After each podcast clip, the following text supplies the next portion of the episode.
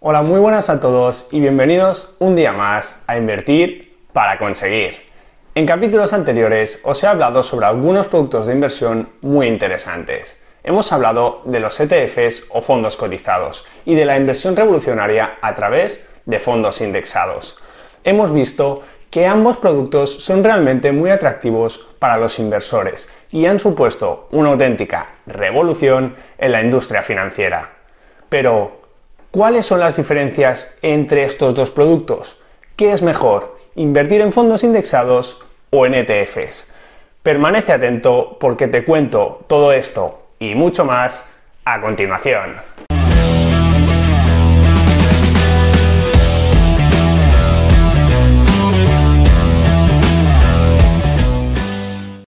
En este vídeo he preparado una comparativa para que puedas saber si te conviene más invertir en un fondo indexado o en un ETF. Pero antes de pasar con la comparativa y ver qué opción de inversión es mejor, quiero refrescar algunos conceptos fundamentales sobre estos dos productos. Primero, recordaremos las principales características tanto de los ETFs como de los fondos indexados.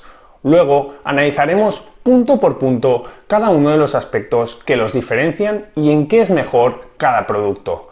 Y por último, os compartiré mi opinión personal. Así que quédate a ver todo el vídeo porque esto promete.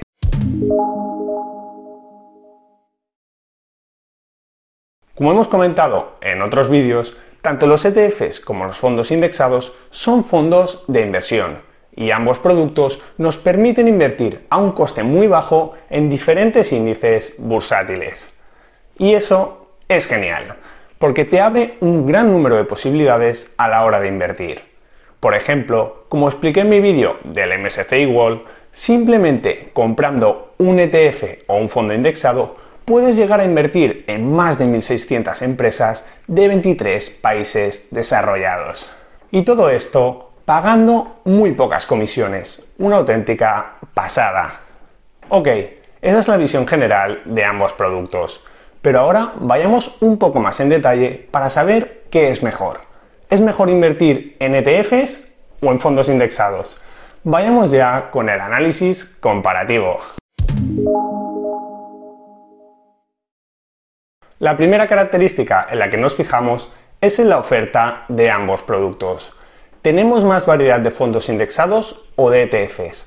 ¿Dónde tenemos más índices para elegir y por tanto para decidir dónde metemos nuestro dinero? Pues en este sentido ganarían los ETFs. Hay mucha más variedad de ETFs que de fondos indexados, aunque seguramente para la inmensa mayoría de inversores sea suficiente con la oferta que hay de fondos indexados, la oferta de ETFs es muy superior. Mientras que los fondos indexados se encuentran los índices más importantes de renta variable y renta fija, en ETFs podrás encontrar una mayor variedad. No solo tendrás los índices más conocidos como el SP500, el MSCI World, el Eurostock 50, el Nasdaq 100, etc., sino que además tendrás índices más específicos, todo tipo de índices sobre renta fija, renta variable, materias primas o divisas. Así que si, por ejemplo, quieres invertir en algo más específico, como podría ser empresas de inteligencia artificial o, por ejemplo, en el sector farmacéutico, seguro que podrás encontrar un ETF para justamente eso. Mientras que con los fondos indexados será mucho más complicado. Para que te hagas una idea, a lo mejor tienes 500 o 600 fondos indexados en el mercado para elegir, mientras que de ETFs tienes 5000. Aunque ya te digo yo que con unos pocos fondos te apañas. Pasemos ahora al segundo punto a comentar, su accesibilidad. ¿Qué es más sencillo, invertir en un fondo indexado o en un ETF? ¿Desde cuánto dinero se puede invertir en un ETF o en un fondo indexado? Pues aquí también podríamos decir que ganan los ETFs.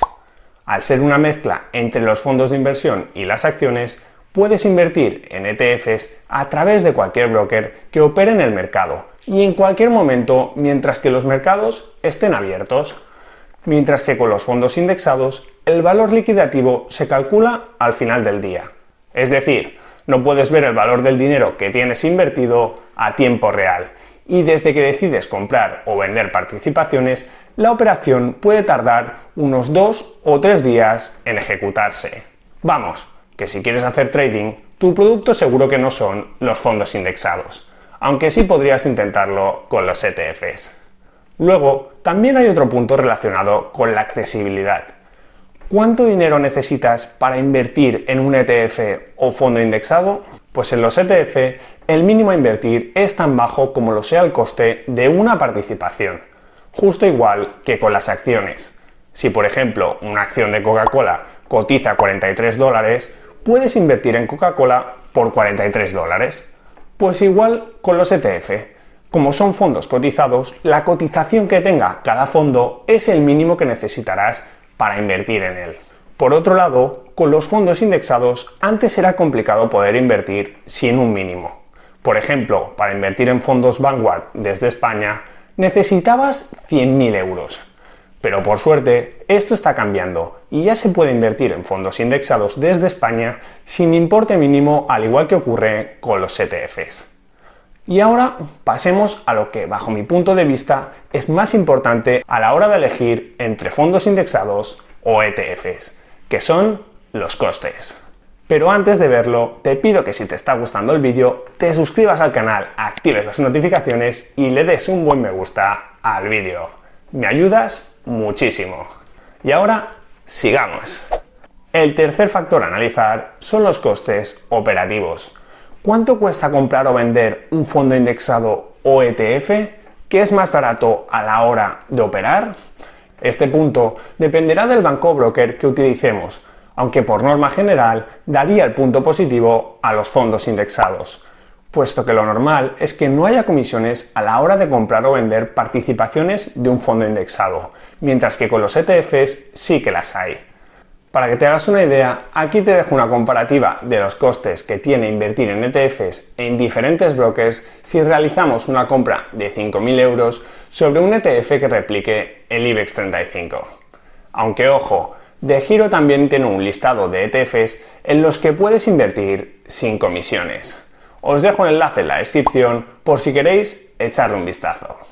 Y ahora que ya hemos analizado los costes de comprar y vender, analicemos otros costes que tienes que asumir para invertir tu dinero en estos productos, como por ejemplo la comisión de gestión, que básicamente es el dinero que le pagas a la empresa que gestiona el fondo por sus servicios. Y aquí vuelven a ganar los ETFs.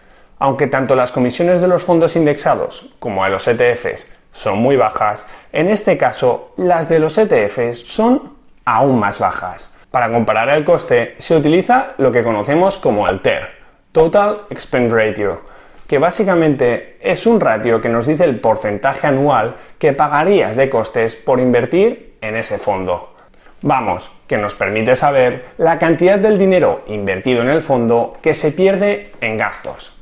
Pues bien, los gastos anuales a la hora de invertir en un fondo indexado suelen rondar el 0,25 o 0,35% y claramente son mucho más bajos que los fondos tradicionales de inversión activa, que pueden estar sobre el 1,8%.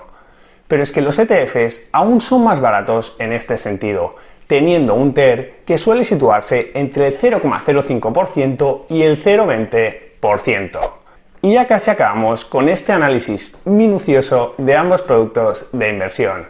Tan solo falta un último punto de análisis, que es muy importante antes de la conclusión final, donde voy a resumirte todo lo que he explicado hasta ahora y darte mi opinión personal.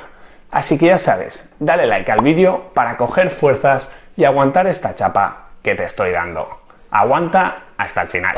Y el último punto, señoras y señores, es la fiscalidad, un factor muy importante.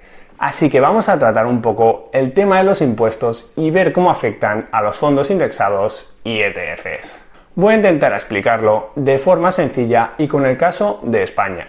El resumen es el siguiente. En un fondo indexado es posible traspasar parte o la totalidad de nuestra inversión a otro fondo de inversión sin pagar impuestos y en los ETF no, ya que un ETF tributa como una acción. ¿Y esto qué quiere decir? Me explico. Imagina que tienes tu dinero invertido en un ETF que replica, por ejemplo, el índice de Estados Unidos SP500 y que al cabo de unos meses el SP500 sube mucho y por lo tanto tu inversión también.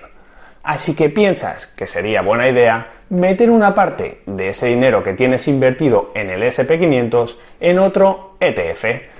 Por ejemplo, uno que invierta en mercados emergentes. Pues bien, para poder cambiar o traspasar tu dinero de un ETF a otro, deberás vender las participaciones que quieras del ETF del SP500 y luego realizar una compra del nuevo ETF en el que quieres invertir. ¿Y qué ocurre cuando compras y vendes? Pues dos cosas. Uno, que pagas comisiones. Y dos, que pagas impuestos si has obtenido ganancias con tu venta. Y en España esos impuestos representan entre un 19% y un 23% de lo que has ganado. Esto es lo que ocurre actualmente con los ETFs, mientras que por otro lado, con los fondos indexados no ocurre esto. En este aspecto tienen una gran ventaja y es que podría realizar traspasos de dinero entre fondos sin tener que pagar impuestos por ello. No pagarás impuestos hasta que decidas realmente vender tus participaciones. Si mueves el dinero de un fondo a otro, no tributas. Puede que después de toda esta información que te he dado te hayas quedado hecho un lío e incluso que me hayas pillado un poquito de manía, como el típico profesor que te abrumaba con mucha información de golpe y te hacía estallar la cabeza. Pues bien, como no quiero que ocurra nada de eso y quiero ayudarte lo máximo posible, aquí te lanzo mi resumen y conclusiones finales. Entonces, veredicto final. ¿Qué es mejor invertir en fondos indexados o ETFs? Pues la respuesta, como casi siempre, es depende. ¿De qué depende? De según cómo se mire, todo depende. Vale, no, no depende de según cómo se mire. Depende de la estrategia que vayas a seguir.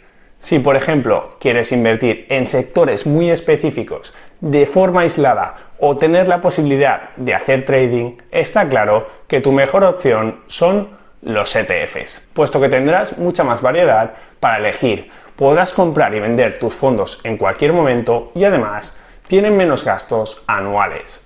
Pero sin embargo, si tu estrategia implica ir realizando traspasos de un fondo a otro, por ejemplo, siguiendo la famosa estrategia del rebalanceo, será mejor que inviertas en fondos indexados puesto que seguramente pagarás unas comisiones anuales algo superiores, pero no pagarás ni impuestos cuando decidas realizar traspasos ni comisiones de compraventa, y eso compensará lo anterior. Entonces, mi recomendación para la inmensa mayoría de personas, personas que no pueden dedicar mucho tiempo a la inversión ni complicarse la vida, es optar por invertir en fondos indexados y automatizar la inversión lo máximo posible por ejemplo, mediante la utilización de RoboAdvisors. Eso es lo mejor que podéis hacer. Por otro lado, para aquellos que queráis ir un poco más allá y controlar mucho más vuestras inversiones, haré más vídeos para contaros en detalle cómo podéis crear carteras por vuestra cuenta, reequilibrarlas según vuestros intereses mediante el rebalanceo y mucho más. Y hasta aquí el episodio de hoy. Muchas gracias por escucharlo. Quiero recordarte que este podcast se crea a partir de los vídeos que subo a mi canal de YouTube Invertir para conseguir. Ahí tienes todos mis contenidos en formato vídeo. Si te ha gustado el episodio, te animo a que te suscribas a este podcast, a que me dejes una valoración positiva y por supuesto a que lo compartas con todas aquellas personas que pienses que les pueda ayudar. Muchísimas gracias por estar ahí un día más y nos vemos en el próximo episodio. Un saludo.